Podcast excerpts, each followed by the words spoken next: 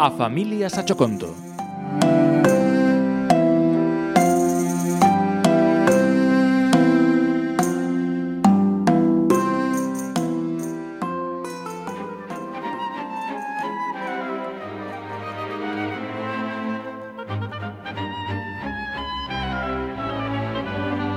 Non fun consciente da súa presencia ante hai pouco tempo.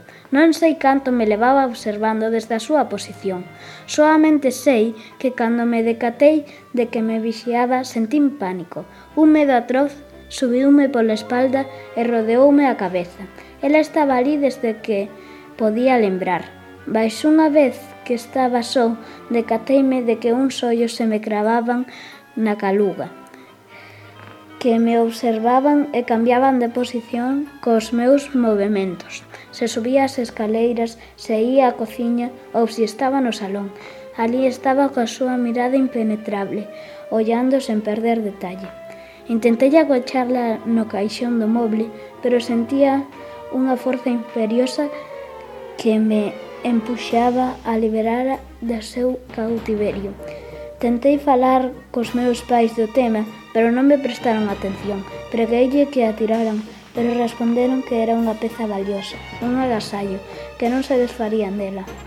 Unha vez oín que me chamaban. Baixei, cautel baixei cauteloso as escaleiras e, en fronte de, de min, atopei cara a cara coa rara creación. Díxome que non tivese medo, que non me faría mal. Explicoume que foran creadas para recoller información sobre os seres humanos, para enviala a outro planeta, lonxe da Terra, onde habitaban uns seres intelixentes que querían saber como era a vida neste lugar. Non podía respirar, suaba, tremía, e de repente todo se puxo escuro. Martiño, Martiño, vas chegar tarde ao cole.